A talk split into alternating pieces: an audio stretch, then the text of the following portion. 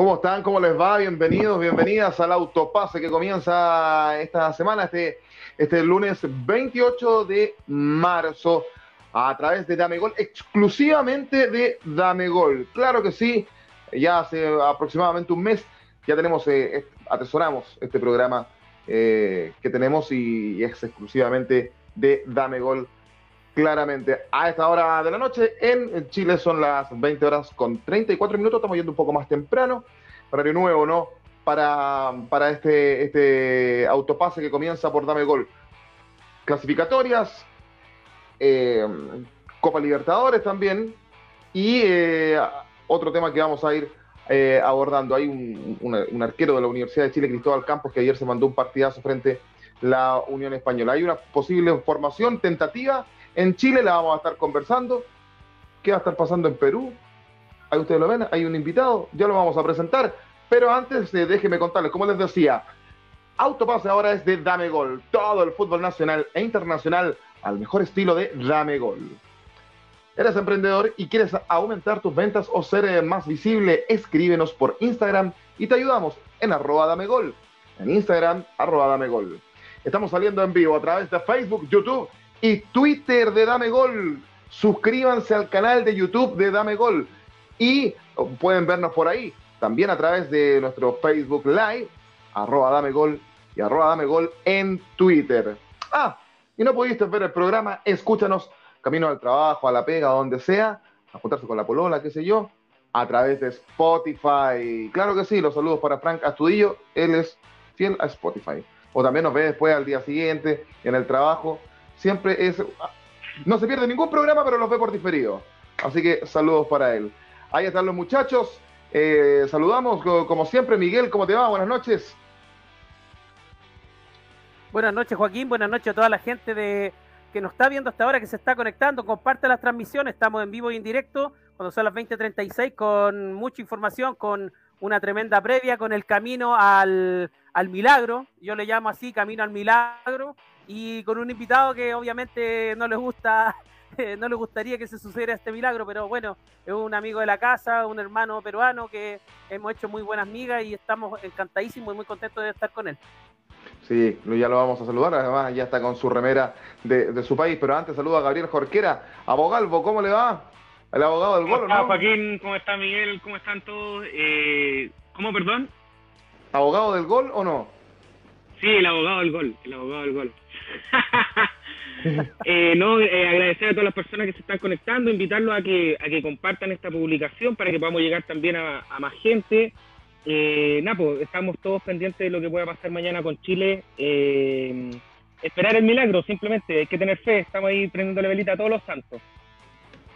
A todos los santos prendiéndole velita y en Perú estarán eh, prendiendo, prendiéndole velita a los santos, estarán haciendo ahí su sus rituales o no. Eh, también es colega de Gabriel Jorquera, abogado, abogado aliancista, nuestro amigo de la casa de Damegol, de Damegol América, lo tenemos en autopase. A nuestro amigo Diego, ¿cómo te va, Diego? El, el abrazo para Perú. Estás en, este, ya volviste a tu país, ¿no? Hola muchachos, sí, ya llegué el día de ayer, después de nueve días en Colombia, así que ya estamos un poco descansados, con energía, para seguir adelante, ¿no? Siempre es bueno viajar de vez en cuando para, agarrar buenas vibras y, ¿no? y seguir con los proyectos que cada uno tenemos. Bueno, acá el partido de mañana, yo creo que Perú depende de sí mismo, a comparación de Chile, que está detrás de, dos equipos, en este caso de Perú y Colombia. Eh, pero bueno, este fútbol, eh, les cuento que Paraguay en, históricamente en clasificatorias nunca le ha ganado a Perú en Lima. Eh, yo sé que a veces las rachas están para, para romperlas en las estadísticas, pero bueno, todo parte de que Perú mañana es favorito porque Paraguay tiene bajas, su juego principal, eh, Almirón, de que juega Newcastle de Inglaterra, está suspendido. Entonces vamos, vamos a ver, este, Perú depende de sí mismo, eh, somos locales, mañana, el día de mañana afortunadamente voy a tener la suerte de estar en el estadio, así que veremos qué, qué nos sucede, ¿no? Espero que Perú vaya al Mundial, lamentablemente eh, Colombia, entre Colombia, Chile y Perú no solamente va a ir a, por lo menos al repechaje, así que veremos, ¿no? Al final yo creo que eh, mañana se define quién merece realmente eh, ir por lo menos a repechaje para tener un cupo ya en, la, ya en el Mundial. Ya te vamos a consultar por, eh, por el posible 11 peruano y, y, 11 paraguayo, que tienen la información ahí. Eh, te vamos a preguntar también por, la, por, el, por el ambiente que hay en, Perú, por la algarabía, algo podíamos ver ya acá en la, en, la televisión.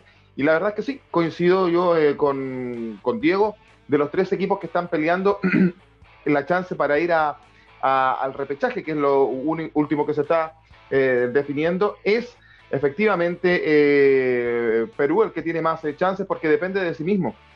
Ganando, se mete de inmediato. Empatando, tiene que esperar los resultados que ocurran. Venezuela, con Venezuela y Colombia, y acá en Chile, eh, entre Chile y Uruguay. nos preguntaba fuera del aire, Diego, si se jugaba en el Estadio San Carlos de Apoquindo de la Católica. La respuesta es sí. Y él nos decía, pero ese estadio es pequeño. Efectivamente es pequeño, pero eh, una empresa de, telefonía internacional se adjudicó eh, los derechos, por así decirlo, para eh, remodelar el Estadio San Carlos de Apoquindo y donde va a ser agrandado, donde va a tener más capacidad. Y, Miguel, eso debe ser en los próximos meses, no, debería pasar de este año esa remodelación del San Carlos de Apoquindo. Claro, eh, todo dice que eso va a ser pronto, eh, va, a ser un coloso, eh, quieren hacerlo muy parecido a la bombonera, así que vamos a ver cómo queda ese estadio. Chile necesita estadios grandes, solamente está el Nacional, que hoy día está siendo remodelado, y, el Monumental, que bueno, ahí hay una especie de mufa, a algunos jugadores no les gusta jugar en, el Monumental de Colo Colo, no se sabe por qué. Sí, eh, hablando de los estadios, el Estadio Nacional de Chile debiese ser entregado ahora muy pronto, porque va a estar el concierto de Metallica el día 27 de abril, que, eh, dicho sea de paso, se topa con el partido de Colo Colo River Plate por Copa Libertadores. Así que, ojo, que podría estar en veremos la fecha del partido de Colo Colo con River, porque acá Carabineros de Chile dice, hey, en Santiago no me hacen dos magnos eventos, pero esto depende de la Conmebol, así que ahí puede, puede haber algo más complicado. Pero eso vamos a tener más programas em, para más adelante para, para hablar de aquello. Para meternos en contexto, muchachos, decir que la tabla de posiciones es la siguiente. Prometemos para los próximos programas tener gráfica de las, tablas. ¿ah? estamos, dijo una expresidenta acá en Chile, que es la única que hemos tenido, estamos trabajando para eso. ¿ah? Primer lugar, Brasil, así, clasificado, 42 unidades. Segundo, Argentina con 38. Así, clasificado. Ecuador, tercero, clasificado también con 25 unidades. Cuarto, Uruguay, clasificado también con 25 unidades. Y aquí está lo interesante. Pelean para entrar al repechaje. Yo lo decía, quinto está Perú con 21. En este momento se está metiendo Perú. Eh, sexto, Colombia con 20. Y séptimo, Chile con 19. Ya eliminados, Paraguay con 16 puntos, que viene en alza. Ahí está la tabla, ustedes la pueden ver. Eh, noveno Bolivia con 15 y décimo Venezuela con 10.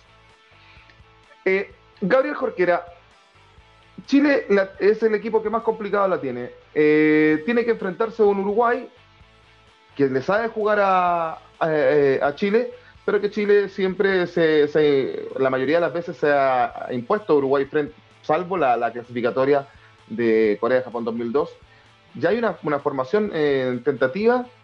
¿Qué, esperas para, el partido de mañana? Eh, bueno, ya lejos del, de la ansiedad y de quizás del, nerviosismo que produce, digamos, este último partido, es probablemente la última batalla de la generación dorada. Eh, así lo han catalogado mucho, porque obviamente las posibilidades de clasificar son bastante pocas. Eh, no solo no dependemos de nosotros, sino que no dependemos de un solo resultado, sino que dependemos que se den dos resultados.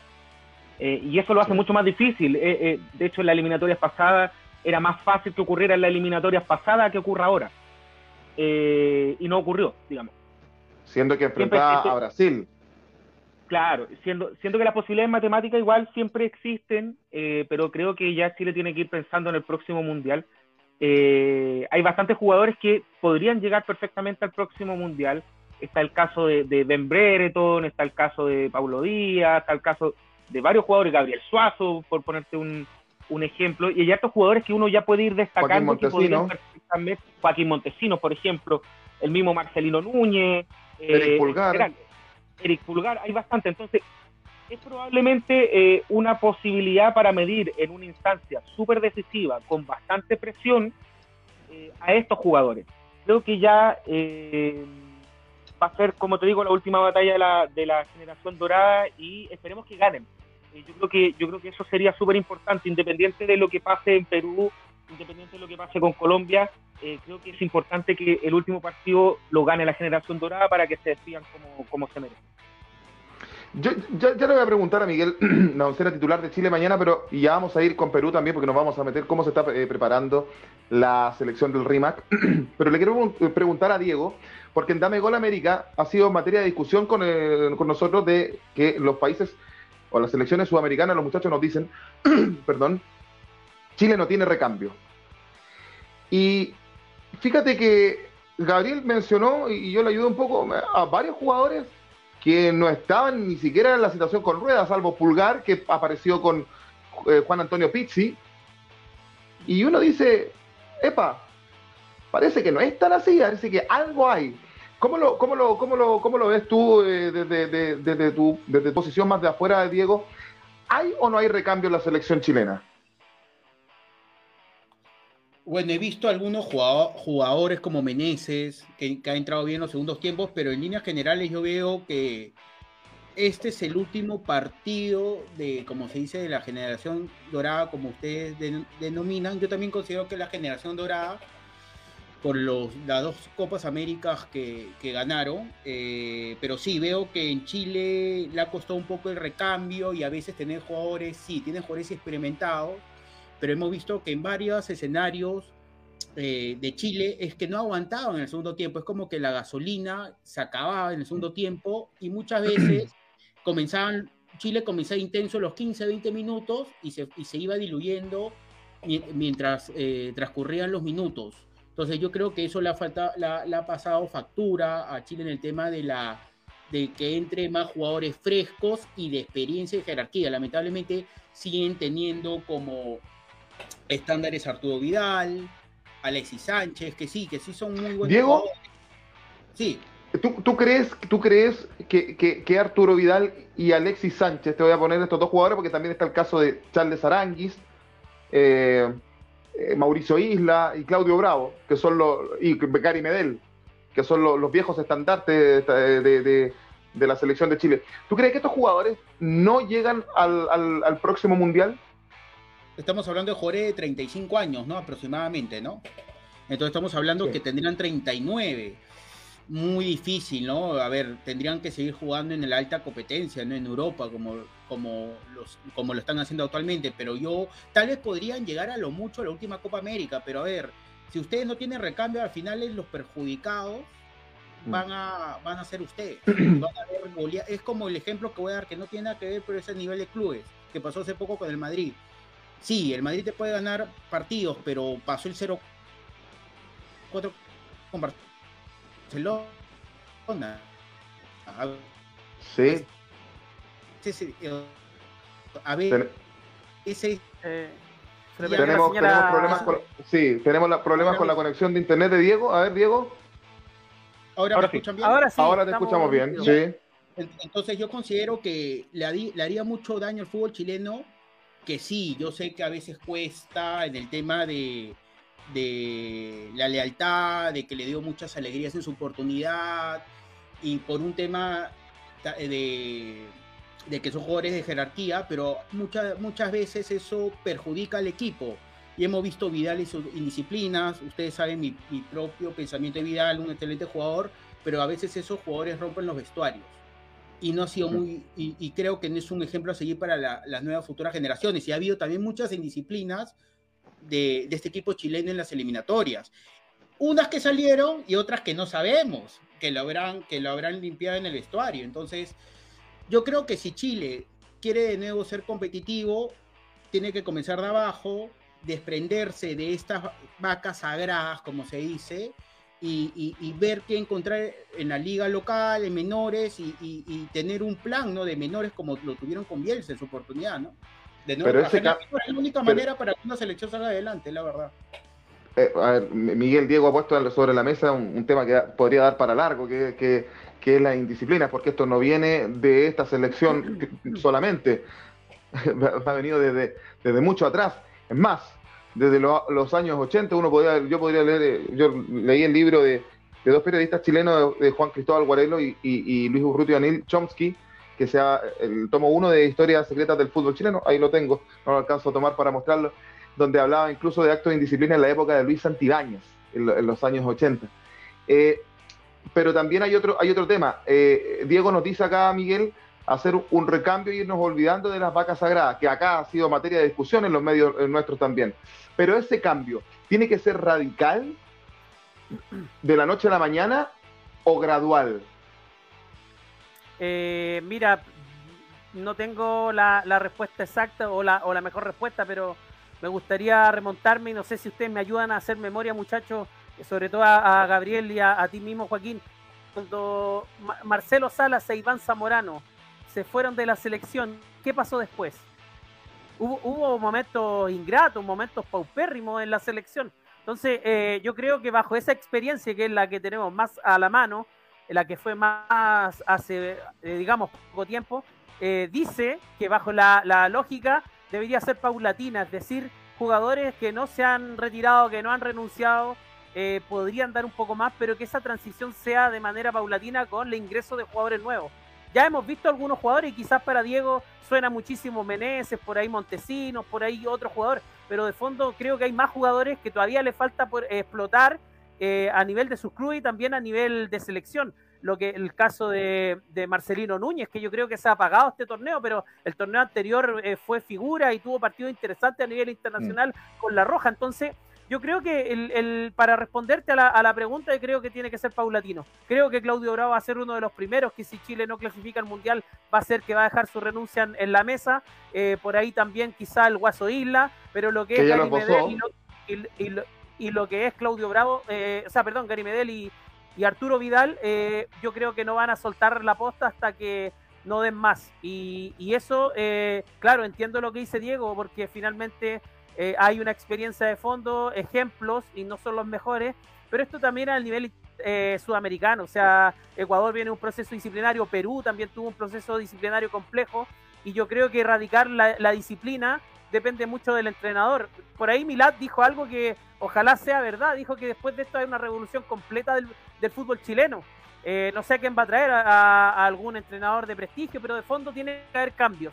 Todo cambio es bueno, nunca es malo. Eh, Diego, no, sé, no sé qué se ha hablado en Perú, pero acá ha sonado muy fuerte la opción de que se ríe Gabriel, porque sabe lo que le voy a decir, de, que Gareca venga acá y, incluso ya habrían conversaciones. Lo que nosotros hablábamos con Miguel fuera de, fuera de micrófono es que si por esas casualidades, y se los voy a preguntar a ustedes porque ya nos vamos a meter con Perú también, eh, si Chile por esas casualidades se dieran los resultados y Chile va al repechaje, eh, ¿tiene que ser con, con, con las artes eh, o tiene que ser con un entrenador? nuevo que vaya al repechaje y que vaya obviamente al, Mundial. Te pregunto a ti, Gabriel. Mira, yo creo que es complicado, ¿ah? ¿eh? creo que es complicado. Eh, yo creo que debería ir las artes, contra todo un poco lo que opine yo creo la mayoría, que opina que obviamente debería irse, pero creo que hay que respetar los procesos. Cada vez que no se respetaron los procesos, el resultado fue peor. El resultado fue peor porque algo rompe en el camarín cuando desde afuera le rompen el proceso. Eh, es distinto que cuando el, proceso se rompe, eh, lo rompen ellos mismos o no, pero cuando el proceso lo rompen desde afuera, eso molesta en el camarín y por lo general no trae buenos resultados. Entonces, yo creería que si de Chile clasificar, la Sarte debería mantenerse en su puesto. Ahora, sí o sí, para el próximo Mundial debería generarse un proyecto distinto. O sea, está claro que Chile no es capaz de competir en el Mundial. Seamos, seamos sinceros, o sea, por lo mostrado en esta eliminatoria, Chile no es capaz de competir en el Mundial fíjate que hagamos memoria. Y yo le quiero preguntar a Diego, ¿cuántos, cuántos días de anticipación antes? Por ejemplo, la semana pasada, Perú jugó, eh, bueno, todos jugaron el día jueves, salvo Argentina y Venezuela. ¿Cuándo llegaron los jugadores peruanos? ¿Cuándo los citó Gareca? ¿Por qué te quiero preguntar esto? Porque uno haciendo memoria de los entrenadores que han estado en el fútbol chileno, que mejor éxito han tenido, Josic en Colo Colo 91, campeón de Copa Libertadores de América, entrenando hasta en el Cerro San Cristóbal, trotando los jugadores. sacándole rendimiento todos los días, llegando a las 8 de la mañana En a la entrenar. leonera. En la Leonera. En la Leonera, tiene razón, allá antes de llegar a Rancagua, en el sur de Santiago. Sí. Y tenemos el caso de Bielsa, ¿para qué decir? Todo lo que lo, lo metódico que, que era el loco Bielsa, que no lo vamos a descubrir ahora. Y San Paoli también. Acá en Chile era discusión de que cuando estaba San Paoli, oye, que no serán muchas cargas para los jugadores, que los están lesionando, que. Pero fueron los entrenadores que mejores resultados tuvieron en el fútbol chileno. Y acá se dice que Gareca es como de ese, de ese corte. Yo te quiero preguntar a ti, Diego, ¿es tan así? ¿Cuán- cuán- cuán- cuán- con cuántos días de anticipación trabaja Gareca? Y esto te lo pregunto porque con las artes, recién el día martes de la semana pasada días, terminaron de tres llegar días antes del partido. tres días antes del partido. O sea, ¿qué- ¿de qué estamos hablando? ¿Cómo es la metodología con Gareca en, Perú, Diego? A ver, lo bueno que en el, en es como el fútbol colombiano que siguen jugando su liga acá en Perú cuando hay partidos de fecha FIFA, se suspende el campeonato, entonces es dependiendo de la llegada de jugadores. Si es el torneo local 10 o 12 jugadores convocados, por, por darte un, un número y un ejemplo, eh, juegan, por decirte, el día viernes, sábado, a más tardar el día lunes, porque los partidos son jueves, ¿cierto? Siempre ha sido los primeros jueves, la primera fecha. Sí. Y tienen Sí. cuatro, cuatro a cinco días entrenando con, con los que tiene. Y mientras van llegando de Europa o de, o de Estados Unidos, eh, que llegan domingo, lunes, se van incorporando a los trabajos. Entonces estamos hablando de unos cuatro a cinco días aproximadamente, por el tema de que hay competencia, ya sea en torneo local o a nivel internacional. Y obviamente los jugadores eh, hacen la concentración en la videna, ¿no? Así que no, no es que tienen, tengan día libre y todo lo demás, concentran y esperan hasta la siguiente fecha doble, ¿no? El siguiente martes para concentrar y seguir entrenando. Y siempre entrenan al día siguiente después de, de los partidos. Obviamente hacen, de- de- de- dependiendo, ¿no? Se han jugado, algunos harán gener- eh, de regeneración y los que no han jugado un, un tema más de esfuerzo físico, pero sí, sí entrenan y, y sí, y sí proyectan un, un trabajo con los que tienen, ¿no? O sea, hay, hay, hay evidentemente más, más- trabajo ahí y uno lo ve, uno lo ve en los resultados. Yo, yo lo hablaba con, con mi papá la otra vez, o sea, parece que la idiosincrasia nuestra del chileno, uno lo ve en los colegios, si tú no le pones un poco de disciplina también a los muchachos se te desbandan. A propósito de que de vuelta de... ¿Ah? La ley del mínimo esfuerzo. La ley del mínimo esfuerzo, sí. A propósito de que los muchachos que volvieron a clases acá en Chile eh, volvieron muy agresivos, eso es materia de, para otro, de discusión de, Otro otra- de programa. otra- de otro programa, exactamente. Eh, vamos a los comentarios, Miguel, porque está escribiendo la gente muy entusiasta por en nuestras redes. Sí, vamos a los comentarios. Hay bastantes comentarios. Agradecemos a toda la gente que están eh, compartiendo la transmisión, que están comentando. Catalina Rodríguez Campos desde Colombia dice buenas noches. Buenas noches, Catalina. Gracias por seguirnos. También Ángel Guzmán Aguilera. Eh, vamos, Chilito, dame otra alegría como la de ver a mi padre, entre lágrimas, ver a Chile campeón de América 2015. Los más acertados de Dame Gol. Aguante, señores. Muchas gracias, Ángel Guzmán. También los Lorcadictos, eh, página que le hace eh, memoria, que le hace eh, homenaje a, a Lorca, relator, gran relator de fútbol. Alejandro Lorca, Eh, sí. Alejandro Lorca, sí. Vamos Chile, mañana ganamos, aguante, dame gol. También Diego Martín desde Uruguay también se conecta, dice saluda a la barra. Manda, saluda a, a Diego, dice Miguel, a tu socio en el arco le entregaron el equipo nuevo. Está chocho porque los equipos de los goleros coinciden con los colores de los goleros de la selección. El fin de semana arranca el campeonato el pequeño. Diego tiene un, un hijo que, y, y lo hemos hablado aquí en Dame Gol América, en Autopase, eh, muy fanático del arco y en, en Uruguay salen los mejores arqueros, así que un fuerte abrazo para el hijo de Diego. Eh, ojalá que pronto estemos viendo defender la celeste. Y acá complementa Diego, eh, ¿qué, fecha está, eh, ¿qué fecha está mamita? Grandes partidos, vamos a ver. Sí, sin lugar a dudas van a haber verdaderas finales a muerte, así que esos son los comentarios en el Facebook y en el canal de YouTube y en Twitter. Pero convengamos, muchachos, que esas finales que dice nuestro amigo Diego Martins de Uruguay que nos ve son eh, Perú-Paraguay, Venezuela-Colombia y Chile y Uruguay. Los otros están jugando solamente para la estadística. Es así. Y yo no sé si hay algún jugador que esté peleando eh, para ser goleador de la clasificatoria. Era el boliviano Martín, pero no, no está esa motivación que, por ejemplo, vimos en la clasificatoria para Sudáfrica 2010, imagínate, para la época de, de Marcelo Bielsa, que Chile había clasificado en la penúltima fecha, ganando la Colombia 4 a 2 en, me parece que ese partido fue en, Bogotá, ¿no? no recuerdo bien. Y la última fecha llegaba clasificado Chile a jugar con Ecuador en el Estadio Monumental de Colo Colo, pero estaba la motivación de ganar y estaba la motivación de Chupete Suazo de anotar porque quedaba de goleador de la clasificatoria. Entonces tampoco sé si está dando eso. Vamos a ir cerrando eh, la parte de Chile para meternos con Perú. Y hay una oncena tentativa, Miguel, de, Chile mañana, ¿no? Sí, Joaquín, hay una oncena tentativa. Voy, a, subir la, imagen para que podamos verla con la gente que hasta ahora está conectada. Eh, bueno, ese sería el posible, eh, el posible 11 titular de Chile. Eh, con Brian Cortés en el arco, con una, línea de cuatro, con Medel y Rocco.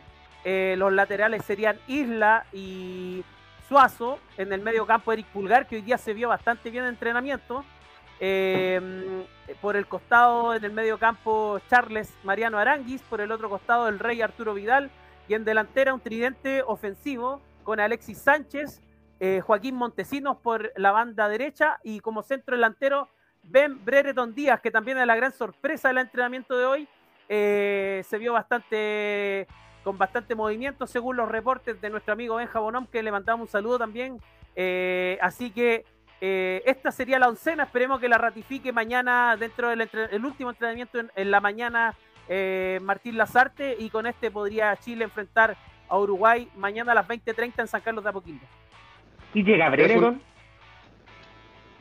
Gran dicen pregunta. Que llega, dicen que llega, pero, pero de fondo también eh, mucho depende de cómo esté lo, el último entrenamiento. Se le vio bastante eh, con bastante movimiento, rematando al arco. Ahora también eh, Lazarte probó con, eh, con Morales, con, con Morales en el, reemplazando en el segundo tiempo en el entrenamiento de los titulares. Así que podría haber una sorpresa a último momento. Se espera que Brereton pueda estar, pero si no está, Morales podría tomar la pulseada. Iván Morales, que está en el Cruz Azul de México, que no viene jugando. Esa, es la realidad de las cosas. Un punto importante es que eh, las tarjetas amarillas que se acumulen en la última fecha se hacen válidas en la primera fecha del Mundial, ojo, con Uruguay. ¿Y no en el repechaje? No, porque Uruguay está clasificado. Claro, es que, es que ahí se especuló hoy día. Eh, ah, por el eh, lado de Uruguay, claro. Un, partido de guante blanco entre chilenos y uruguayos producto de esto. Ahora Diego se ríe, pero pero también, bueno, de guante blanco podemos acordar otras situaciones históricas y bueno, para que vamos a entrar en detalle, pero, pero de fondo. Eh, no creo.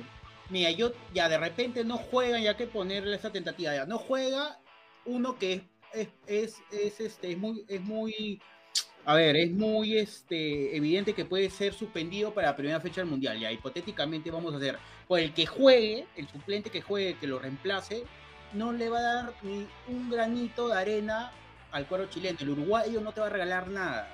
Y el uruguayo, de la Copa América, los uruguayos le tienen hambre a los chilenos. Así que dudo, dudo esas noticias que has mandado en el grupo. Así que no, no te emociones, Miguel, por favor. Todavía no olvidan el dedo, el, dedo de Jara los, los, los, uruguayos, claramente. Eh, es una formación tentativa, Gabriel, que uno diría, ¿por qué no jugó una formación así durante toda la clasificatoria? A mí, a mí me gusta, por lo es menos. Que ese, es que ese es el punto. el, error que comete Lazarte es que, a ver, yo no digo que las vacas sagradas haya que sacarlas de la selección. Yo no digo que a los jugadores de la, generación dorada haya que sacarlos de la selección pero yo digo que no necesariamente tienen que ser titulares. O sea, lo mostrado en la selección, no estoy hablando en los clubes en que están, en la selección no tiene mucha diferencia. O sea, en el partido con Brasil vimos cómo entró Montesino y nosotros dijimos, ¿qué hace Eduardo Vargas de titular? Sí. O sea, vemos entrar a Montesino que entra, se va a línea de fondo, tira centro. A lo mejor, claro, no te tirará los centros que tira alguien del Real Madrid, pero está en proceso de formación. Démosle la oportunidad, o sea, el gallo tiene ímpetu, tiene físico, llega, va, va a quitar. O sea, te, te, das cuenta, o sea, que el punto del, de quién sea titular no sea porque, ah, es Arturo Vidal, tiene que ir de titular. O, ah, es Charles Aranguis, tiene que ir de titular. No, o sea, depende cómo estén en ese momento y para eso está el técnico. Y ahí creo que ha cometido un error Lazar. Es que ahí está lo que tiene que ver lo, que, tiene que, ver lo que, lo que dice Diego, o sea, eh, ¿quién manda más en el camarín? Si ese, ese, es el tema. Eh, a mí me gusta la, la, combinación de experiencia y juventud. Eso es. Y, y, y, y, yo creo que esos cambios paulatinos tienen que, tienen que ir dándose así. En otros países resultan los cambios de la noche a la mañana. En Chile no. Tiene que ir irse moldeando un poco. Y con un entrenador que trabaje y que le saque trotes claramente. Eh, porque, porque entrenando dos o tres días antes de un partido trascendental, cuando te estás jugando la clasificación a un mundial, no, no, no, no vas a sacar eh, el limpio de, ninguna manera. pero Joaquín, ¿Mm? eso pasa con todas las selecciones, o sea, a ver, todos juegan en Europa, juegan en otras ligas de Sudamérica, y todos se entrenan tres, cuatro días antes, o sea, no es que el cuadro chileno es el único que tiene pocos días de, entrenamiento. Diego, Diego, tengo una pregunta, yo, creo, yo creo, no, pero mira, mira, escucha, Diego, te quiero hacer una pregunta yo creo que tú te sabes de memoria la formación de Perú, salvo un cambio, dos cambios, pero yo creo que todos se saben de memoria cuál es la formación de Perú para jugar la eliminatoria. Sí, conforme. ¿Cuántas veces Chile cambió la formación? Y no solo la formación, sino que eh, eh, las líneas. Sí. O sea, la fórmula. Yo no me acuerdo de dos partidos, dos o tres partidos en que Chile haya repetido su formación. O sea, algo que antes no pasaba. Nosotros antes, cuando estaba en plenitud la generación dorada, uno se sabía de memoria qué jugaba la selección y quién eran los titulares. Pero ahora no sabemos. Y ha pasado todo este tiempo de eliminatoria y no sabemos todavía cuál es la formación titular de Chile. Un día es una y otro día es otra. Entonces, si no se conocen, menos lo van a hacer en tres, cuatro días. ¿Qué pasa en la selección peruana? Llegan los mismos cuatro días de juntos, pero ya se conocen de todos los partidos para atrás. En Chile no ocurre eso. Entonces llegan 3, 4 días y se tienen que conocer como equipo. Y yo creo que. Me este como equipo en la cancha. Y yo creo que mm. este Perú tiene mérito porque el máximo referente, ustedes bien saben que ha sido Pablo Guerrero, y Pablo Guerrero ha jugado, ha jugado 3, 4 partidos, es más, ha jugado tan poco que no tiene ningún gol en esta eliminatoria. Entonces yo creo que es un mérito de Perú de que a pesar de que no tiene a su referente, a su capitán por temas físicos, esté en la última fecha en el repechaje. Yo creo que ese es un mérito. Y por ejemplo, hablando de las vacas sagradas, yo ya pienso, con todo lo que no digo Guerrero, Diego, ¿te puedo complementar algo lo que acabas de decir? Sí, sí, claro. Y, no solamente el mérito de que esté en el repechaje como las clasificatorias pasadas, sino que comenzando unas muy malas clasificatorias, pero recordemos, no empezó bien en las dos clasificatorias, pero, pero, pero, el equipo de Gareca ha tenido e, e, este plus de reinventarse y de, afirmarse en las clasificatorias que lo, lo permiten llegar a esta instancia. Sí, estábamos últimos. En la quinta fecha estábamos últimos y todos nos daban por muerto. Es más, voy a ser sincero, yo soy una persona de mucha fe, pero como estaba jugando Perú, no, no veía cómo. Es más, pensé en un, en un tramo de la eliminatoria, más que todo con el partido de Colombia, lo vi a Gareca confundido, molesto, cansado. Es más, pensé que iba a renunciar, para serle sincero. Pero fuimos a Quito y ganamos. Yo no sé qué hubiera pasado si Perú perdía por ejemplo, ¿no? Yo creo que ahí fue el, punto de quiebre, de quiebre y a Chuber le sigue doliendo y eso me encanta, ¿no? Saludos para Chuber. Oye, ya que hablamos de hablamos de Perú, eh, no solo, bueno, ya te voy a consultar por la, por la posible alineación, pero ¿cómo, cómo se lo toman en, Perú esto de tener la, primera chance? ¿Cómo ves al equipo? ¿Cómo ves primero al equipo y al, al pueblo peruano? ¿Confiados de que van a ganar y van a ir al, repechaje? ¿O está ese dejo de presión por la misma situación? De que dependen de sí mismos y que por ahí la presión se los pueda ir comiendo un poco. ¿Cómo, cómo, cómo está el ambiente allá? Hay que recordar que la última eliminatoria para el Mundial de Rusia, Perú estaba quinto también. Entonces yo creo que, que, esta selección ya tiene experiencia internacional, obviamente con unos nuevos elementos. Yo, a ver, yo pienso que lo estamos tomando con cautela, eh, no me tapes, pues. No me tapes, pues, Miguel. Este, vemos el partido con cautela. Y, yo creo que Perú mañana va a ganar. No va a ser fácil, los paraguayos siempre son luchadores, pero yo pienso que lo estamos tomando con tranquilidad.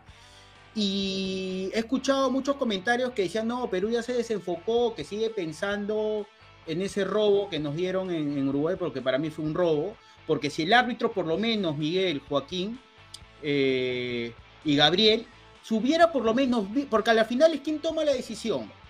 ¿El VAR o el árbitro? Porque el árbitro es el que toma la decisión final, ¿cierto? No el VAR, sino que arbitra el VAR y que el árbitro no, no arbitre. Entonces, yo lo que juzgo ahí es que por lo menos haya visto la jugada por el VAR. Nada más.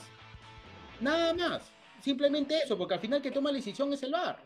Entonces, eso es lo que a mí me molestó, que no revalúe o por lo menos vaya a mirar eh, esa, esa jugada. Pero bueno, acá se habló mucho de que Perú está desconcentrado. El partido con Uruguay nos sentimos mal ese día, yo estaba recontra molesto.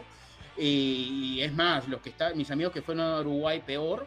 Pero yo creo que esta selección es, es, es borrón cuenta nueva y yo creo que estamos enfocados para mañana va a ser un partido muy, muy, muy, muy bravo y muy importante para todos nosotros porque sería la segunda eliminatoria seguida que vamos a un mundial, sería otra hazaña más, porque Perú solamente tiene para mí 14 jugadores.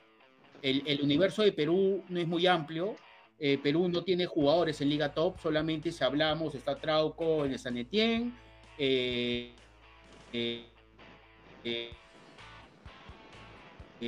Sí, ahí, ahí, se, ahí se, nos, se, nos, se nos va un poquito la conexión de internet de Diego. un poquito lo que estaba diciendo Diego. Es que ah. eh, a, a, Perú ah. eh, está en, en, un proceso que ya estuvo la selección. Ah, justo volvió. Ahí volvió se, no, se nos había congelado un poco.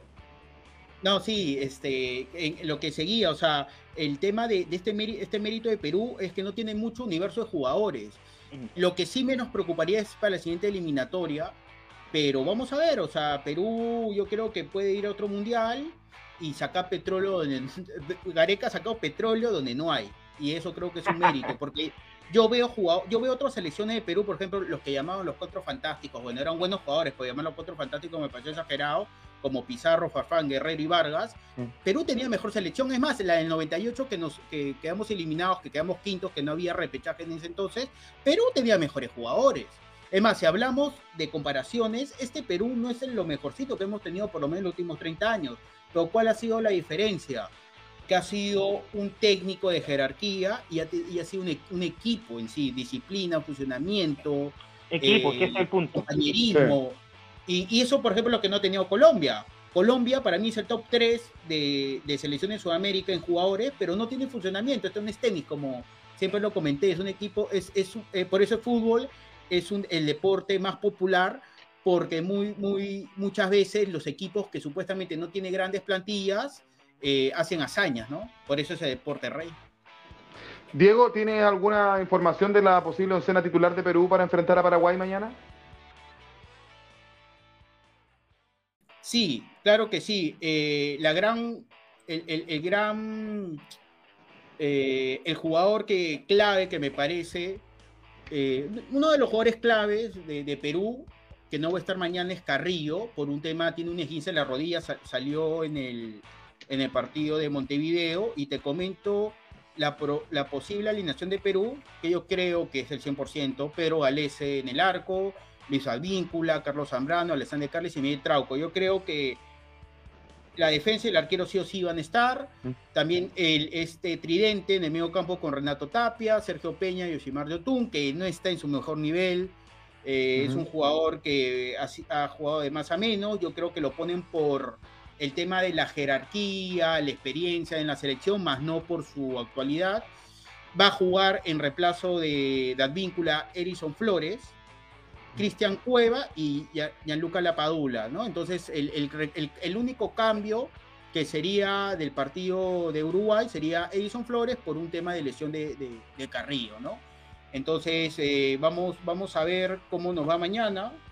Yo estoy un poco ansioso, le voy a ser sincero, le comenté en el grupo, me estoy un poco nervioso, tema del... Es más, puede estar en el estadio, no sé cómo me voy a controlar, pero hay que ver, a la final este, es un, este es fútbol, si mañana no clasificamos, estaremos igual agradecidos con esta selección. Y si eh, vamos a repechaje, es otra alegría más para el pueblo peruano que en la actualidad no estamos muy bien, tema político, económico, económico tema de resisión. Allá, están jugando otro partido bien importante ahí en, el, en, la, en la banca del país. ¿eh? Ah, que, que, tiembla, tiembla la, la Oye, allá, allá, allá en Perú duran más los técnicos de la selección que los presidentes. No, sí, eh, sí, efectivamente. ha sido, ha sido en los últimos cinco años inestabilidad política. Sí. Ha sido bien, bien, bien complicado, pero bueno, seguimos acá. Es que lo que pasa es que lo que levanta este país son las MIPES, las pequeñas y medianas empresas, los peruanos, la, gente de Perú ahora, además Joaquín, mm. un día cuando recién nos conocimos me dijo que él conoció a un peruano que tenía su carrito y ya tiene su restaurante, y ese es el reflejo del peruano, que le gusta superarse. Tendremos muchos defectos, pero yo creo que el mayor del peruano es el trabajo. La, mayoría de, de, los peruanos que veíamos hace 10, 15 años atrás vendiendo, qué sé yo, papas rellenas en la Plaza de Armas de Santiago, hoy en día tienen restaurantes. O sea, es así. Eh, muchachos, eh, vamos a ir a, los comentarios, pero tengo que preguntarle a ustedes y voy a partir eh, por Miguel y evidentemente el, nerviosismo que tiene Diego y hacia ansiedad es lógico porque tiene la, primera opción. Pero a ver, juégate con, con, los resultados para mañana de estos tres partidos, Miguel. A ver, según tú. A ver, empecemos por objetivamente, Venezuela. Por favor, objetivamente.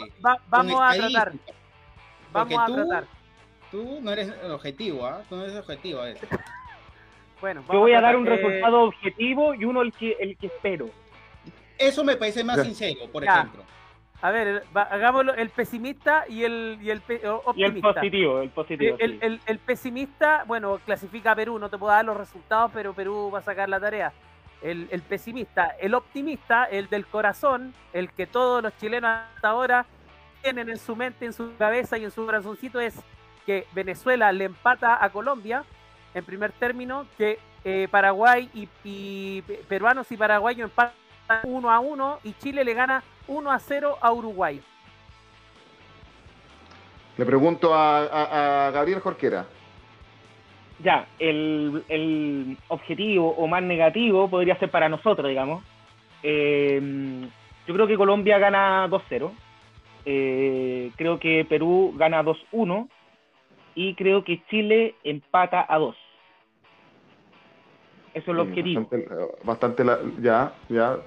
Ya, eh, lo que yo quisiera, lo que yo espero que suceda es que Chile gana 2-1, Perú eh, pierde 1-0 y Venezuela empata con Colombia 1. Ya, perfecto. y Diego, a ver. Yo te voy a decir un solo resultado y venía objetiva. No te voy a decir el resultado, pero sí, o sea, el marcador, pero sí el resultado final. Yo creo que Perú gana, por la mínima, pero gana. Mm. Eh, yo creo que Uruguay y Chile empatan y que Venezuela le gana a Colombia. Colombia históricamente le cuesta ir a Venezuela sí, y, lo, y lo va a eliminar. No ha ganado nunca. Escúchame, la vida es tan da tanta rebacha que Peckerman no lo renovaron no porque él no quiso, sino porque la Federación Colombiana no le renovó. Y mañana Peckerman lo va a eliminar, acuérdese de mí. Peckerman se la tiene curada a, la Federación Colombiana El karma. A, esta hora arde Harold Cárdenas, arde.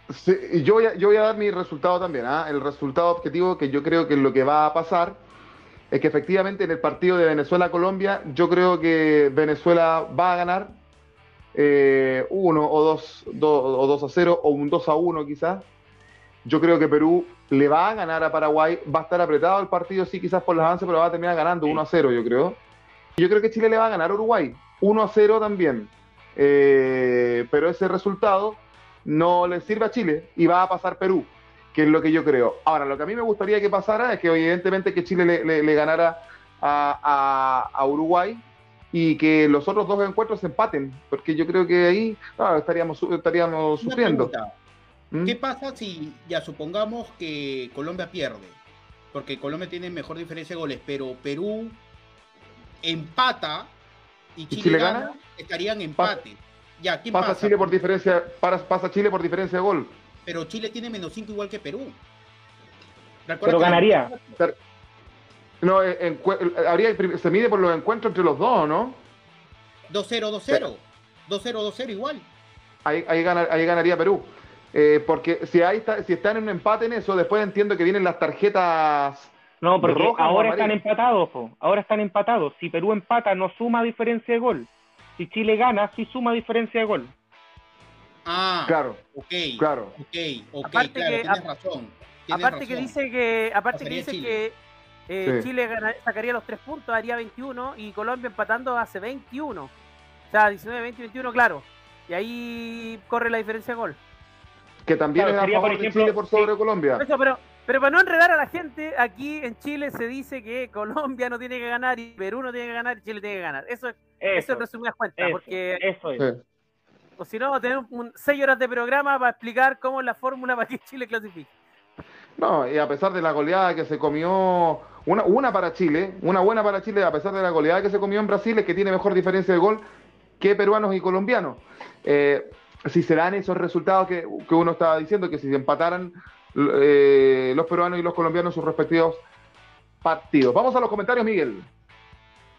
Vamos a los comentarios. Entonces, eh, bueno, quedamos por acá. Tarán, tarán. Mm, ya. Acá Diego Martín dice, el proyecto de, de, chileno tiene que ser nacional con el refuerzo de Marcelo Salas, Iván Zamorano y Claudio Bravo en el cuerpo técnico. Ese cuerpo técnico a futuro sería interesante. Sí, lo ha manifestado Diego, Diego Martins. No, pero él habla de una transición, eh, digamos, con... No, quizás ser parte del cuerpo técnico, no ser el técnico claro. necesariamente. Diego Uruguay, Uruguay no la debe, así que mañana tiene que jugar con todo, no las deben por lo menos tenga la dignidad de, jugar bien mañana, por favor. Tener un cargo Zamorano o Sala, así como especie de secretario técnico, como lo fue eh, como, em, el, narigón eh, cuando estuvo cuando estuvo cuando estuvo Maradona en Argentina Vilardo el narigón Vilardo, fue secretario técnico. como un, como un gerente técnico. de los equipos. De, las selecciones. el, subgerente de selecciones bueno, acá, acá seguimos con Diego, dice Uruguay va a salir a jugar su partido final a morir porque quizás sea el último partido de Suárez por la eliminatoria, ya que se viene, lo que, eh, ya que en la que se viene no sé si estará. Chile tiene que entrar muy concentrado al igual que Perú. El partido de Perú es muy complejo también. Colombia tampoco tiene una, una parada fácil, pero considero que va a obtener los tres puntos. Los partidos de Chile y Perú son un misterio porque puede pasar cualquier cosa. Van a ser partidos muy trabados la clave es manejar la ansiedad sobre todo. Sí, ansiedad que hoy día nos está jugando mala pasada a nosotros. Eh, según la regla de 10 de FIFA, para que sea gol la pelota debió atravesar completa la línea de meta. Perú se tiene que enfocar y tratar de presionar eh, de entrada y cuidarse del juego aéreo de Paraguay. Eh, también, dice Diego, va a ser un partido de mucha marca.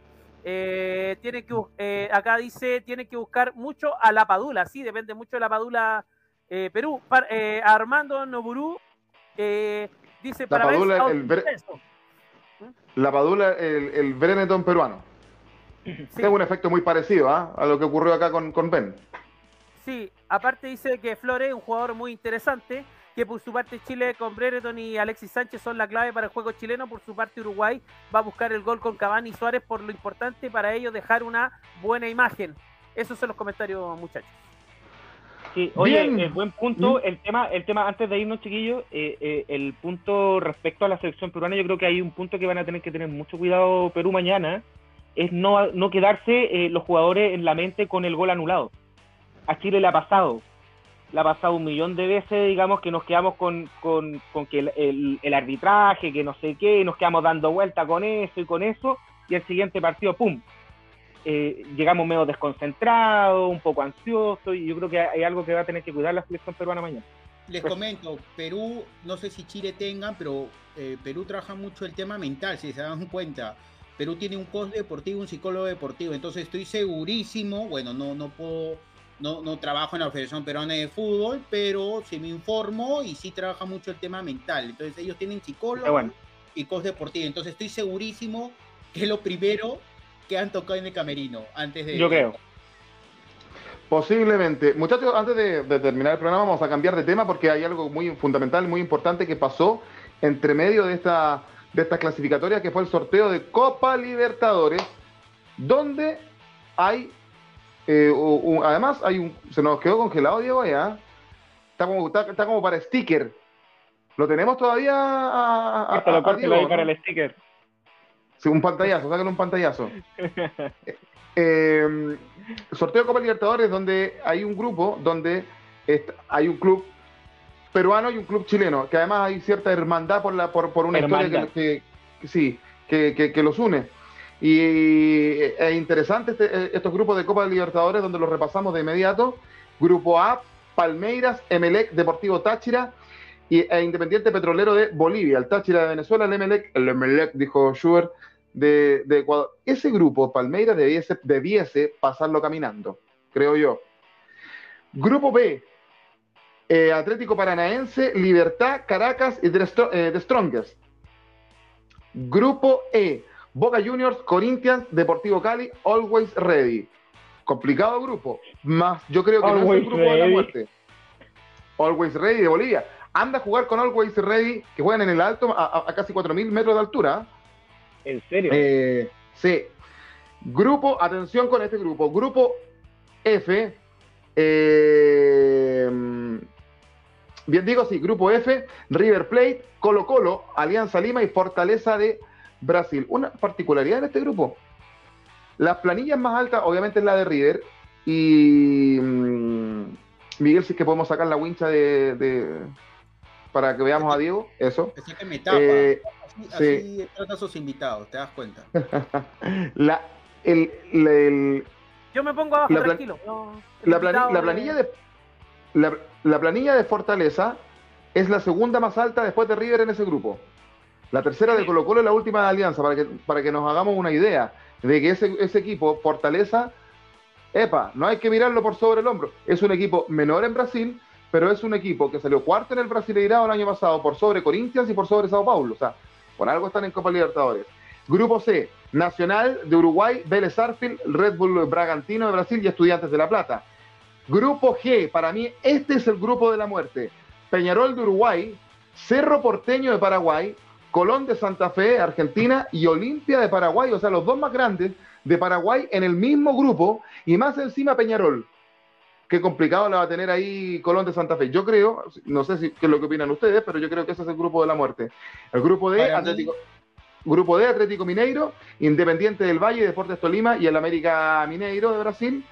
Y Grupo H, Flamengo, Universidad Católica, Sporting Cristal, otros clubes chilenos y peruanos en el mismo grupo, y Talleres de Córdoba. Para ti, ¿cuál es el grupo de la muerte de Diego? Para mí el C, porque eh, ¿me pueden corregir? ¿El Nacional de Uruguay ha campeonado Copa Libertadores? Entiendo que sí. Sí, de hecho ha, salido campeón intercontinental. Ya, entonces ahí están tres campeones de Copa Libertadores y el último campeón, ah no, Bragantino quedó su campeón, ¿cierto? De Sudamericana, sí. Ya, pero tienes tres campeones de Libertadores, Vélez Arfield, Nacional de Uruguay y Estudiantes. En el cambio, eh, y para mí el segundo grupo de la muerte es el que mencionaste. Peñarol, Cerro, Colón, Olimpia, pero ahí hay solamente dos campeones de Libertadores. Entonces, por eso yo me quedo con el otro, porque tiene más equipos coperos, simplemente por eso. Ya, basándose en la historia, muy bien. Eh, Diego, Gabriel, ¿cuál es el grupo de la muerte para ti? no habíamos conversado por interno cuando fue el sorteo. Eh, creo que eh, uno de los grupos de la muerte, porque creo que hay más de uno, eh, el de Boca. Porque está con Corinthians. Sí, sí, o sea, creo que es el partidazo. ahora, sí creo, concuerdo en, tu análisis respecto al tema de, Olimpia con el grupo de Olimpia, creo que va a ser también, claro, con Cerro Porteño va a ser ese el grupo más parejo eh, a ver, yo entiendo el tema del análisis de si fueron o no campeones de Libertadores. Eh, Colo Colo también fue campeón de Libertadores, pero hace 30 años. Eh, entonces, claro, no sé si lo podría tomar en consideración como, como, digamos, un parámetro para poder, a no ser que hayan sido campeones recientemente, digamos. y para ti... Nacional, claro, para ti, Miguel, ¿cuál es el grupo de la muerte? me gusta muchísimo el grupo de Peñarol, Cerro, Olimpia y Colón. Me parece que ese eh, es uno de los grupos más interesantes. Aquí Diego Martín dice tres Libertadores para Nacional, cinco para Peñarol. Diego ya quiere pelear con los amigos de Nacional, ya está ahí sacando pica, no pierde la oportunidad de refregar al archirrival. Qué terrible esto, ¿no? ¿Y, ¿Y, cuál es el grupo más débil o el más, o sea, el más frágil que sepan que por lo menos ya hay dos clasificados? A mí me parece que el grupo del actual campeón Palmeira, el grupo A, yo lo dije caminando, le toca con Emelec, Deportivo Táchira de Venezuela y, e Independiente, e Independiente, Petrolero de Bolivia, Emelec de Ecuador. Yo creo que para Palmeira está, está pero debiese, debiese estar, pero facilísimo ese grupo. El de Paranaense también, ¿no? Que Libertad, que para mí ellos van a clasificar, y sigue Caracas y de También sí. podría ¿no? Ahora acá, acá Diego, Diego complementa, dice que el de Boca, Corinthians y Cali es un equipo, es un grupo bravo. Me parece que si el, si el Cali no estuviera mal en el torneo local, está mal. Eh, van, a echar a, van a echar a Dudamel, Dudasmel, salió campeón y ahora lo tiene casi último, así que no, no. Eh, yo creo que Boca y Corinthians, si confirma el mal momento del Cali, van a pasar fácilmente. Ahora el, el, grupo ese de club de Atlético Mineiro y Independiente del Valle me parece que también es un grupo relativamente... Es más, yo creo, que en el, yo creo que en el grupo E, el Always Ready de Bolivia tiene posibilidades de salir tercero y, pasar a Copa Sudamericana. Porque el Cali está tan mal. Jugando de local a 4.000 metros. Sí, por lo mismo, porque el Cali, como está jugando, yo le veo poquitas chances. Y un grupo que también me parece interesante es el H. Por el, porque el primero para mí va a caer Flamengo, pero ahí puede luchar el segundo y tercero, no hay un fijo porque está la Católica de Chile que tiene un juego muy parecido al Sporting Cristal y el Talleres de Córdoba. Entonces ahí no se define quién es segundo y tercero, por ejemplo. Pero ojo, en, Argentina, en ese grupo, eh, concentrémonos un poquito en este grupo y ya vamos a ir al, grupo de, de, donde está Colo, Colo, y Alianza y, River. El grupo H, Flamengo debiese ser el primero, ¿ya? O sea, por lógica. Sí, eh, en Argentina, dice, ellos dan a Talleres de Córdoba como, como segundo. No sé. Ah, en Argentina. no sé, yo no lo veo. ¿Sabes cómo son los argentinos también? en una encuesta realizada en Argentina dijeron que ganaba ah, Argentina. Pero... Era una encuesta realizada en ESPN. Claro. Dijeron que. No, chao. Ellos dan por sentado de que Talleres debiese salir segundo en ese grupo. Ahora, no sé cómo está en la tabla Sporting Cristal en Perú en este minuto, Diego, pero acá la Católica de Chile está dejando muchas dudas, está jugando muy mal. Ya lo pasó la Universidad de Chile por un punto. La Universidad de Chile, que venía pésimo, que ganó su partido que, tenía pendiente con la Unión Española ayer, ya superó a la Católica por un punto. Y, la Católica está dejando muchas dudas.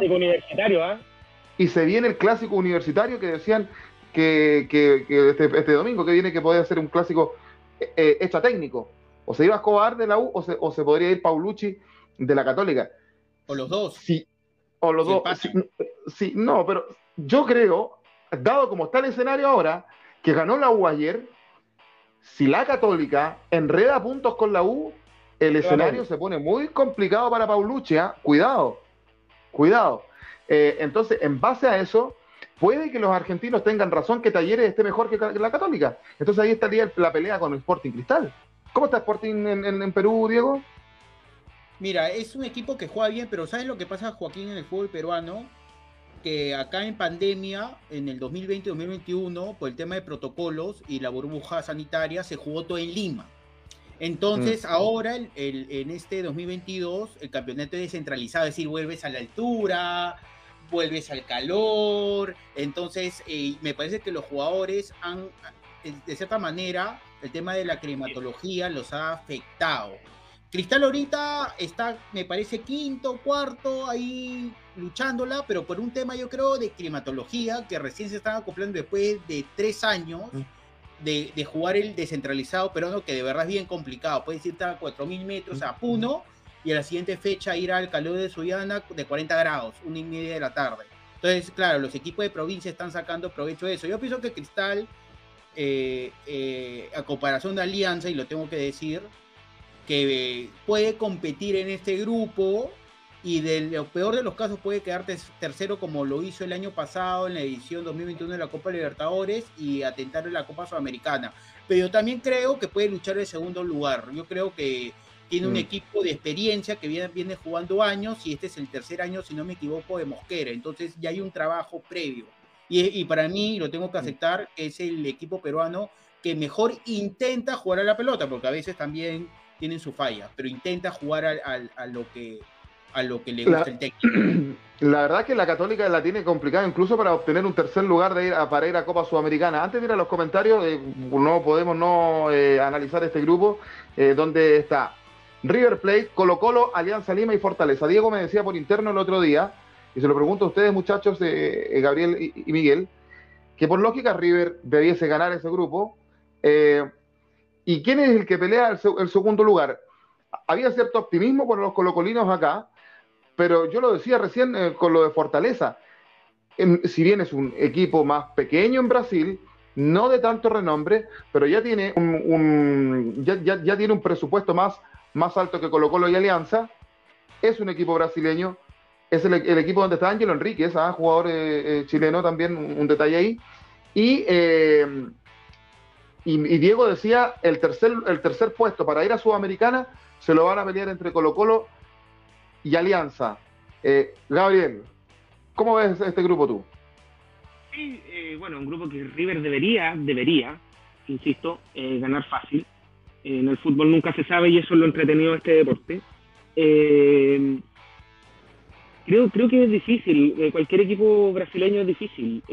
Piensa que igual ellos se están enfrentando constantemente a los grandes. Suman el clima de fortaleza también. Claro, o sea, se, se, están enfrentando siempre a los grandes de Brasil y esa es la vara por la que se miden ellos en el campeonato nacional.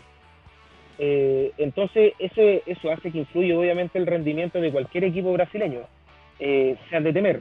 Eh, con Alianza Lima me parece que estamos en una situación bastante similar, de cierta forma, venimos de campeonato, quizás colocó un poco mejor, pero ambos pasamos por, por un campeonato traumático de cierta forma, venimos de procesos nuevos, está difícil, está difícil, pero no creo que esté eh, imposible para Colo Colo. Creo que un beneficio que tiene Colo Colo es que ha logrado mantener un técnico. Mira, imagínate lo que estamos diciendo. Ha logrado mantener, eh, mantener un técnico, digamos, que puede ir eh, ya teniendo un, buen plantel de jugadores, por lo menos dos jugadores por puesto, quizás no al nivel que se espera ni todo lo que todo lo que se habla, pero por lo menos mucho más de lo que tenía hace muchos años. Y yo creo que la esperanza del Colo Colino está precisamente en eso. O sea, Colo Colo fue capaz de armar un plantel que en teoría es competitivo, eh, algo que no veíamos hace bastantes años, digamos, eh, en, ese nivel. Entonces creo que por eso está completamente para ilusionarse respecto a alguna clasificación. Ahora, siendo bien sincero, Colo Colo no está para ganar la Copa Libertadores. Entonces no, no es mala opción pensar en pelear Sudamericana. Por supuesto, que yo creo que para lo que podrían estar los equipos chilenos, pero pasando, de, pero pasando de Libertadores a Sudamericana, porque no, no, tenemos tiempo ahora, pero yo creo que los equipos chilenos que están en Sudamericana en este minuto, pocas opciones tienen revisando los grupos. Miguel, ¿cómo ves este grupo tú? Eh, un grupo interesante, un grupo apretado. Eh, los brasileros siempre se la arreglan para complicar a cualquiera. Eh, y por ahí me parece que Alianza siempre va a ser un equipo internacional que te va a complicar, depende del momento en que esté. Eh, es un grupo apretado. Yo, yo me atrevo a que no me atrevo a dar un, vaticinio de quién podría clasificar. Eh, pero creo que Colo Colo, y, o sea, River y Colo Colo en ese orden tendrían las mejores chances para pasar a segunda fase. Y Alianza a su vez pasar a Sudamericana. Eh, Miguel Dalmoán y Diego Martins, por ahí que lo estuve mirando, no, lo tienen fe al cuadro brasileño, ¿ah? a Fortaleza. Diego, ¿cómo ves este grupo tú? No, yo creo que ahí en primero segundo lugar, primero debía quedar River por el nivel de juego, por el técnico está más de 10 años o 9 años, si no me equivoco, tiene un, tienen, trabajan con menores, o sea, es, un club, yo creo, moderno y, que es un ejemplo en Sudamérica y bueno, de, América Latina en general. Yo creo que el tercer, el tercer puesto es entre Colo Colo y Alianza Lima. para serte sincero, yo no he visto, sería hipócrita decir sí, que yo veo fútbol brasilero, he visto el Fortaleza y tal cosa. Pero ese equipo brasilero ya, ya, ya, ya demostró el, el, Mineiro que le eliminó al Barcelona, su debutante en Y yo, entonces creo que la, el tercer puesto eh, va a ser entre Colo Colo y Alianza Lima.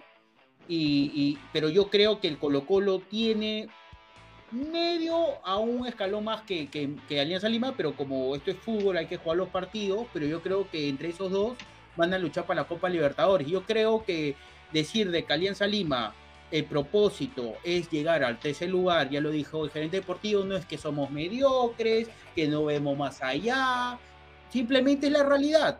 Otra, una cosa es que todos los años luchas por un tercer lugar y el Copa Sudamericana y una cosa es ver tu realidad y de acuerdo a esa realidad ir mejorando en cada, en cada eh, fase o, juego de la Copa Libertadores. Nuestra realidad ahorita, el fútbol peruano, tanto el Cristal Alianza Lima, es llegar al tercer puesto y llegar a competir en la Copa Sudamericana a corto de final o, como casi lo hace Cristal, que casi llega a semifinal. Entonces, lamentablemente la realidad, me parece, de tanto del fútbol chileno y del, y del, y del fútbol peruano. De repente los equipos chilenos veo que son más, más competitivos o tratan de competir más que, por ejemplo, los equipos chicos de Perú, a comparación de los equipos chicos de Chile, yo pienso que los equipos de Chile, eh, equipos chicos llamados en Chile, compiten más a nivel internacional, pero están casi iguales, ¿no? Porque mayormente los eliminan en primera fase de Copa Libertadores, o ahí, de, que me parece la Católica pasó el año pasado octavo, si no me equivoco, o el antepasado,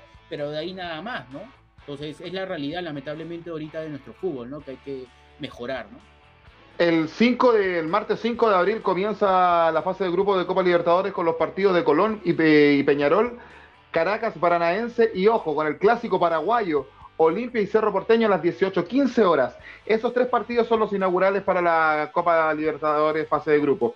Y a destacar, Alianza, Alianza Lima con River Plate, Diego, para que tome nota, el miércoles 6 a las 20 horas, hora chilena, me imagino entonces 19 eh, horas, hora peruana, porque me parece que vamos a tener una hora de diferencia nomás porque en Chile se cambia. Mira qué bonita imagen, qué bonita imagen lo que estamos viendo ahora. Eh, se cambia un muro. Mural. Sí, mural. Yo creo que van a jugar a las 7 de la noche, a 7 y cuarto deben de jugar, ¿ah? No creo que jueguen 6 de la tarde. A, las 7 de la tarde, porque se cambia la hora en Chile el sábado, así que vamos a quedar una hora de diferencia, porque aquí me marca las 20 horas. Eh, hora hora chilena. Una anécdota contra River. River vino, me equivoco, hace dos años, estaba ruso en el banco de suplentes dirigiendo Alianza, estuvo solo un corto periodo de tiempo. River era el actual campeón de la Copa Libertadores. Estábamos ganando 1 a 0. Estaba en el estadio yo. Siempre voy al estadio. Y en el último minuto nos meten gol. No sabes cómo sufrimos. ¿ah? Estábamos así de ganarles al. Yo, yo pienso que River siempre le ha costado jugar en Lima. Ven en estadísticas. San Martín le ganó. Con, no pudo con, con Alianza. Entonces a los equipos argentinos le cuesta jugar en Lima. Boca también vino, tampoco nos ganó. Nos, Mira no, no, empatamos, pero no como, no como Miguel todo alzado que dice que nosotros cuando viene Boca, nosotros le ganamos siempre, ¿no? Pero bueno. No, no, pero, Colo Colo le ha ganado varias veces a, Boca acá en Chile. El palmarés sigue siendo superior, superior a Boca, eh, pero a Boca le ha costado más que a River. River ha ganado más veces en Santiago en general, a los equipos chilenos, pero, pero a Boca le ha costado más jugar acá. Eh, ganar acá en, en, Chile. Eh, Fortaleza Colo Colo, el 7 de, abril a las 18 horas, hora chilena, y los del grupo, el otro grupo de los equipos chilenos y peruanos, Talleres de Córdoba con la Católica, juegan el 6 de abril a las 6 de la tarde, y el Sporting Cristal, si me apuran, con Flamengo el martes 5, ¿ah? este martes, Sporting Cristal con Flamengo en, Lima, eh, juegan en Perú a las 20-30 horas. 19.30 seguramente en Perú. Vamos a los últimos comentarios, Miguel. Vamos a los últimos comentarios, muchachos, pero antes, eh, este señor que está en pantalla, que está en imagen, hoy cumple 61 años. Eh, ah, bueno. Ricardo Mariano Dabrowski, goleador que estuvo en Temperley, que pasó por Colo Colo, el Toluca también. Que fue tricampeón, goleador también. Eh, y bueno, esa imagen es cuando le convierte el gol de, cabecita a Nacional de Montevideo en el Monumental, el año que Colo Colo se, se corona campeón de Copa Libertadores. Así que un fuerte abrazo a Ricardo Mariano, que lo hemos tenido en Dame Gol. Así que un fuerte abrazo para él, siempre muy buena disposición, siempre saludándonos. Así que un fuerte abrazo para Argentina. Eh, vamos con los comentarios. Em, bueno, acá tenemos a Diego, que ha estado muy participativo hoy. Dice, eh, habla sobre los grupos, dice, da su vaticino, dice acá, eh, Paranense nos lleva a todos los jugadores buenos eh, de Peñarol, que aflojen los brasileros. Uh, tiene un billete terrible los brasileros. También dice que tres, tres, tres, libertadores para, bueno, eso ya lo comentamos. el de Boca, Corinthians, Cali, Grupo Bravo, Catalina le responde, el Cali está mal. Y Diego dice que el Cali a nivel internacional se agranda. También eh, dice que el Nacional es un grupo parejo, pero confío en que Nacional pase, aunque sea como segundo. También él dice que Peñarol también lo ve pasando como segundo en el grupo de Palmeiras. Eh, dice que eh, pasa Palmeiras y Emelec. Y también dice que Paranaense y Libertad. Paranaense con Terán y Canovio, muy buenos jugadores, arriba de un equipo digno a respetar. Sí, son tremendos jugadores. En el, en el grupo de Colo Colo él se lo juega por River Plate y Colo Colo. y Alianza lo manda a la Sudamericana. Ángel Guzmán dice gracias por la entrega informativa, eh, gracias a ti por seguirnos y vamos Chile, vamos Católica. Miguel, Perfecto. una pregunta antes de, de que cerremos. ¿Vas a venir a Lima a ver eh, Colo Colo Alianza? Yo quería ir a Chile, pero es muy pronto, es el 13 y ya es Semana Santa, entonces ya tengo planes. Pensé si era en Sí. mayo podría ir. Sí, eh, estamos Es- haciendo los esfuerzos, ahí estamos negociando acá en la casa. Es en mayo, o sea, yo creo que sí te da, me avisas y ahí se consigue entradas porque soy abonado y puedo Muy bien. adquirir entra- entradas preferenciales, así que cualquier cosa ya me avisas. Mira, como se ponen de acuerdo los muchachos. Diego, ¿cómo te sentiste en Autopase? Muy bien, siempre me siento bien con mis amigos chilenos. A veces Miguel, que, que en el grupo me molesta un poco, me tapa un poco la, eh, la publicidad en el, en el programa, pero me he sentido bien. No, mentira, estoy molestando. No, muy bien, siempre me siento bien con ustedes. Ustedes saben que me siento cómodo con ustedes en Damegol. Eh, un gusto conocer a, a- a Gabriel también, un gusto que a mi colega. Así que siempre estoy presto a cualquier invitación y, y tengo que decirlo, ojalá que mañana gane Perú y nos apoyen en el Mundial, ¿no? Mínimo, ¿no? Como sudamericanos.